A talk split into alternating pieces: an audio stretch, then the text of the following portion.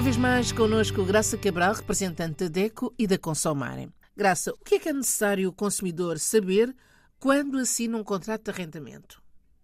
Primeiro, deve saber que um contrato de arrendamento, ou seja, um contrato para arrendar casa, para alugar casa, tem que ser escrito. Os contratos devem ser escritos, escritos para ficar uh, redigido e quase como comprovado as obrigações tanto do senhorio como do inquilino. Portanto, o consumidor que vai alugar uma casa ou uma parte de casa, arrendar, alugar, digamos que são sinónimos nestas circunstâncias, deve ter consigo um documento escrito que organiza esta relação de consumo. O consumidor precisa de saber, por exemplo, até, qual, até que data limite no mês tem de fazer o pagamento da renda, qual é o valor exato da sua renda, como é que é feito esse pagamento, se é feito em dinheiro vivo, se é por transferência bancária, por exemplo. E o senhorio tem a obrigação de entregar ao inquilino um recibo em como recebeu a renda naquele dia que ficou eh, combinado.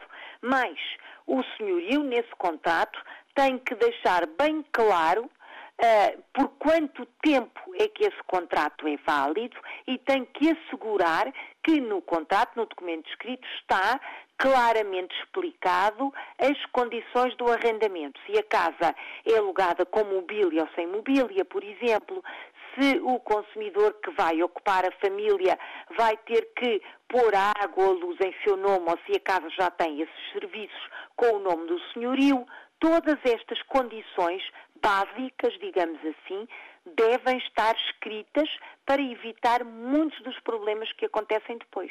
Há muitos conflitos entre uh, os senhorios e os inquilinos porque precisamente não há um comprovativo escrito, assinado pelos dois, porque ter um contrato escrito significa que os dois vão assinar, que deixa bem claro que aquele contrato, por exemplo, é válido por três anos, que a renda tem de ser paga até o dia 8 de cada mês, que o valor são X escudos e que uh, uh, tem por obrigação o consumidor pagar em dinheiro vivo, o senhorio tem a obrigação de entregar o recibo da renda e que os serviços públicos estão assegurados. Isto é o contrato tipo, digamos assim, uh, que o consumidor deve exigir. Esta é efetivamente uma obrigação uh, que o consumidor, o inquilino, deve exigir ao senhorio para se salvaguardar, para se proteger de situações que são uh, muito complicadas. É necessário o consumidor ter um fiador para assinar um contrato de arrendamento? Ou não? A figura do fiador. Ter um fiador, ter alguém que é de confiança e que diz, sim senhora, esta pessoa que vai assinar o contrato é uma pessoa que tem rendimento, é uma pessoa que trabalha, é uma pessoa uh, honesta, pode fazer este contrato. Este fiador não é uma obrigação legal. O senhorio não pode obrigar o inquilino a apresentar um fiador. Não está escrito na lei e estou a referir-me à legislação que está em vigor na maioria dos países africanos de língua oficial portuguesa, nomeadamente em Cabo Verde. Não é uma obrigação legal, é uma precaução, digamos assim. E uma precaução porquê? Porque se o inquilino não pagar a renda até o dia 8, o senhorio pode ir bater à porta do fiador, porque ele é chamado a cobrir esta dívida do inquilino. Mas não é uma obrigação legal. O, o inquilino, o consumidor, não é obrigado a ter o fiador. Outra não pode questão, negar, pode dizer que não. Pode negar. E não assina o contrato com aquele, vai procurar outro contrato de arrendamento. Pode negar. A lei está do lado dele, não é obrigatório.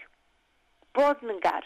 E o senhorio que obriga a tantas formalidades, hum, também deve fazer o consumidor desconfiar um bocadinho. Está assim tão desconfiado porquê? Se calhar tem alguma coisa a esconder também. Uma outra questão é a caução. A maioria dos senhorios obriga ao cumprimento da caução. Esta pode ser, efetivamente, também não é uma imposição da lei, mas é uma condição que pode sim esta ser imposta pelo senhorio, mas se for uma condição, tem que estar escrita no contrato. Por exemplo, o senhorio pede de avanço a renda de três meses. O consumidor, para assinar o contrato, é obrigado a pagar a renda de três meses. É a chamada caução. Se sair da casa antes do fim do contrato, também o senhorio é obrigado a devolver as rendas iniciais que não foram uh, usufruídas. Portanto, o consumidor, vamos imaginar, faz um contrato de um ano, mas fica lá só seis meses. Tem direito a receber essa calção inicial porque não esteve até ao final do contrato, portanto, pagou renda a mais, digamos assim. Isto é, eh, como eu disse, não é uma obrigação legal, é uma condição e uma condição que é imposta por salvaguarda também do senhorio e que o inquilino pode aceitar desde que esteja escrito para depois receber essa calção quando se for embora, enfim, quando acabar esse contrato.